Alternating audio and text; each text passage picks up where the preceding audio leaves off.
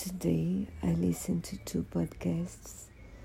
One on the terrorist attack yesterday in Kabul, both about it. Uh, the Situation Room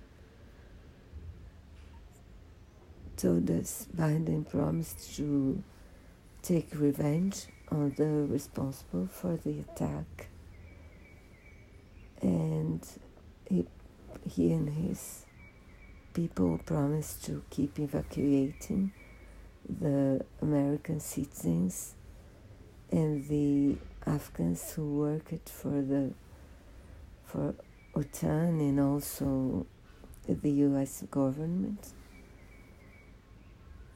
And the other podcast um, told us about a writer works for the New York Times and he visits the place where the attack happened and also he visits some of the victims in a hospital.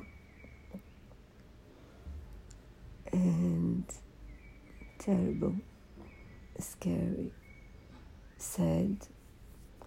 And in my opinion is Biden's fault. Because I do think his decision was irresponsible, dumb, and very, very dangerous. So, what a pity. What a disaster. I'm so, so sad.